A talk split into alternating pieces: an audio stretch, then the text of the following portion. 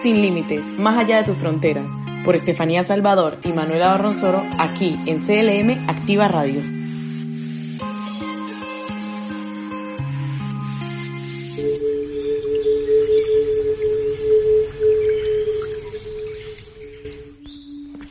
Muy buenas noches y bienvenidos una vez más a Sin Límites, más allá de tus fronteras.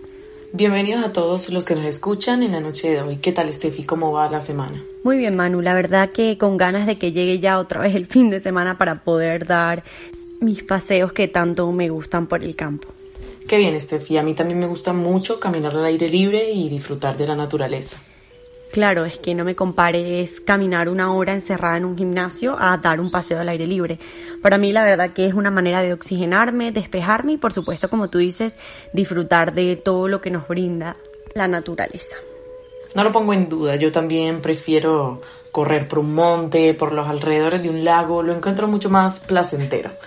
Siento que es importante que incluyamos en nuestras vidas actividades al aire libre. Estas nos permiten estar en contacto con la naturaleza, de la que por supuesto no podemos olvidarnos nunca, ya que es un factor indispensable en todos los aspectos de nuestras vidas. Así es, Manu. Por eso hoy vamos a hablar acerca de varios temas al respecto, como por ejemplo el cambio climático, el Día de la Tierra, que por cierto fue celebrado el pasado 22 de abril. Y bueno, como manera de homenaje vamos a tocar diversos temas relacionados con cuidar el planeta y también vamos a escuchar de una parte experta de la NASA cómo afecta el cambio climático que estamos viviendo actualmente, pues el planeta Tierra. Claro que sí, la madre tierra claramente nos pide que actuemos. Los océanos se llenan de plástico y se vuelven más ácidos. El calor extremo, los incendios forestales y las inundaciones así como una temporada de huracanes en el Atlántico que ha batido récords. Esto también ha afectado a millones de personas y ahora que nos enfrentamos a la pandemia del coronavirus, una, una situación sanitaria mundial, pues tiene muchísima relación con la salud de nuestro ecosistema. El cambio climático son aquellos cambios provocados por el hombre en la naturaleza, así como los crímenes que perturban la biodiversidad, como la deforestación, el cambio del uso del suelo, la producción agrícola, y ganadera intensiva también, o por supuesto también podemos meter en este término de cambio climático lo que es el creciente comercio ilegal de la vida silvestre. Pueden aumentar el contacto y la transmisión de enfermedades infecciosas de animales a humanos, enfermedades que se denominan zoonóticas. Bueno, más adelante vamos a profundizar más este concepto. De acuerdo con el Programa de las Naciones Unidas para el Medio Ambiente, una nueva enfermedad infecciosa emerge en los humanos cada cuatro meses. De estas enfermedades, el 75% provienen de animales. Esto muestra las estrechas relaciones entre la salud humana, animal y ambiental. Los ecosistemas sustentan todas las formas de vida de la Tierra. De la salud de nuestros ecosistemas depende directamente la salud de nuestro planeta y sus habitantes. Restaurar nuestros ecosistemas dañados ayudará a acabar con la pobreza, a combatir el cambio climático y a prevenir una extinción masiva. Algo muy importante que debemos conocer es que el diseño de las Naciones Unidas para la restauración de los ecosistemas, que se lanzará oficialmente el, Día Mundial del Medio Ambiente, que es el 5 de junio, nos va a ayudar a prevenir, detener e invertir la, la degradación de los economistas en todos los continentes y en todos los océanos pero solo lo conseguiremos si, por supuesto, todo el mundo, nosotros los humanos, pues ponemos de su parte. Vamos ahora a definir y a profundizar en lo que significa cambio climático y todo lo que trae consigo. Pues de acuerdo con la Convención Marco de las Naciones Unidas sobre el Cambio Climático, este se entiende como un cambio de clima atribuido directa o indirectamente a la actividad humana, que altera la composición de la atmósfera mundial y que se suma a la variabilidad natural del clima observada durante periodos de tiempo comparables. Por otro lado, el panel intergubernamental de expertos sobre el cambio climático lo define como cualquier cambio en el clima con el tiempo debido a la variabilidad natural o como resultado de actividades humanas. Y hablando desde un punto de vista meteorológico, se llama cambio climático a la alteración de las condiciones predominantes. Los procesos externos, tales como la variación de la radiación solar, variaciones de los parámetros orbitales de la Tierra, que sería la excentricidad, la inclinación del eje a la Tierra con respecto a la eclíptica, y bueno, también pues los movimientos de la corteza terrestre y eh, siendo también importante la actividad volcánica, que son todos esos factores que tienen gran importancia en el cambio climático. Wow, Steffi, suena todo muy técnico, pero es necesario conocer todos estos conceptos que describen este tema para que estemos al tanto de la situación. Manu, una vez que lo expliquemos mejor, seguro que los oyentes van a entender de qué se trata realmente el cambio climático. Además, como dices, creo que es importante que todos estemos conscientes para que ayudemos a cuidar nuestro hogar, que pues es nuestra tierra, y preservarlo con el respeto que tanto se merece. Bueno, continuemos ahora con otro concepto que debemos conocer. Este es el efecto invernadero. Estefi, ¿cómo lo describen los expertos? Manu, los gases de efecto invernadero absorben de manera eficaz la radiación infrarroja emitida por la superficie de la Tierra, por las nubes y también por la propia atmósfera, pues debido a estos mismos gases. La atmósfera emite radiación en todas las direcciones, incluida la descendente hacia la superficie de la Tierra. De este modo, pues digamos que los gases de efecto invernadero atrapan el calor en el sistema superficie tropósfera. A esto también se le llama pues efecto invernadero natural.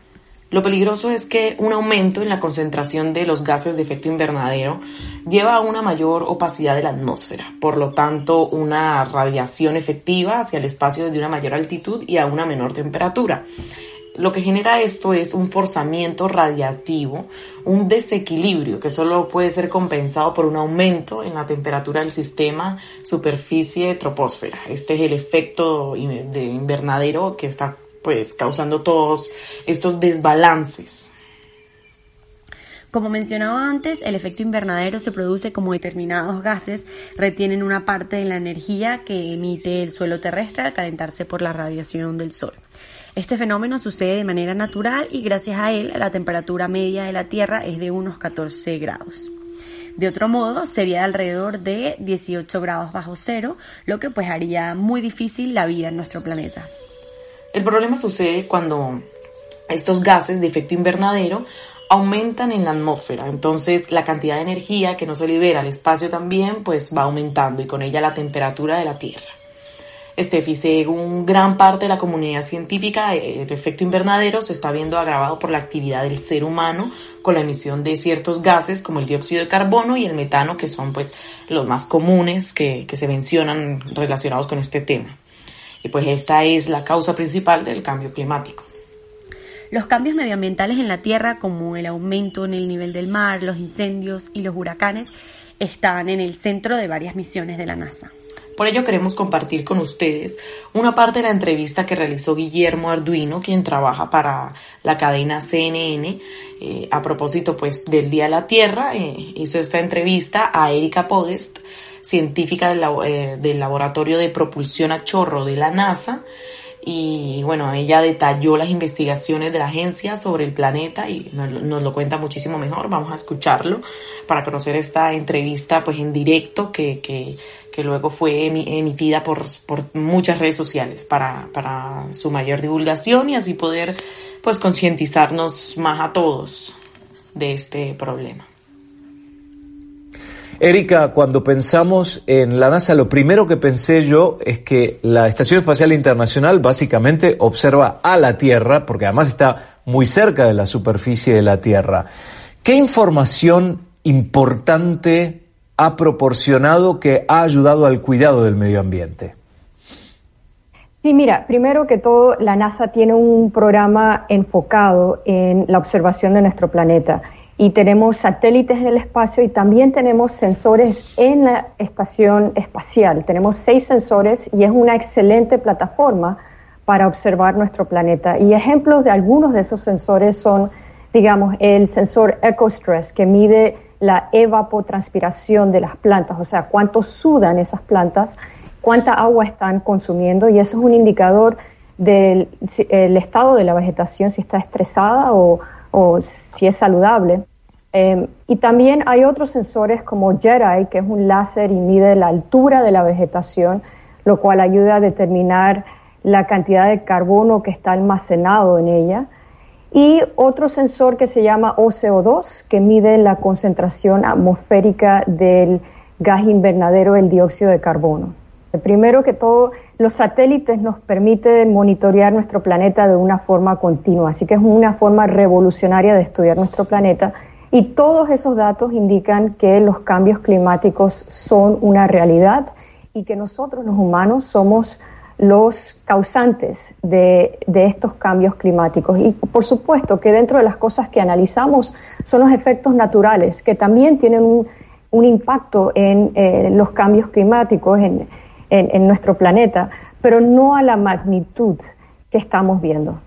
Por ejemplo, el niño y la niña, ¿no? Son dos fenómenos eh, que son climáticos naturales que tienen que ver con la observación de la temperatura sobre las aguas del Océano Pacífico, pero que tienen su efecto, por ejemplo, en el Océano Atlántico, por la, conducta de los vientos. Tanto la niña como el niño son fenómenos naturales y que tienen un cambio inmediato eh, en cuanto a la conducta de los ciclones tropicales. Pero, ¿cómo hacen ustedes para proveer de información necesaria para eh, observar ese tipo de historias porque estamos viendo que los ciclones tropicales, por ejemplo en la temporada pasada, fueron más, fueron más intensos y cada vez hay más gente en el planeta que vive más cerca de las costas. La verdad que es una combinación perfecta para el desastre. Sí, absolutamente. Sí, vemos con, con, lupa estos fenómenos naturales, el niño y la niña, como mencionaste, también erupciones volcánicas, por ejemplo, eh, y en el caso del niño y la niña, es, un cambio en la temperatura del agua del mar. Y esto lo podemos observar y lo hemos estado observando con satélites de 1992. Em, tenemos una serie de satélites que hemos lanzado al espacio que miden la elevación del, del mar y eso cambia. El agua al calentarse se expande, hay una pequeña elevación.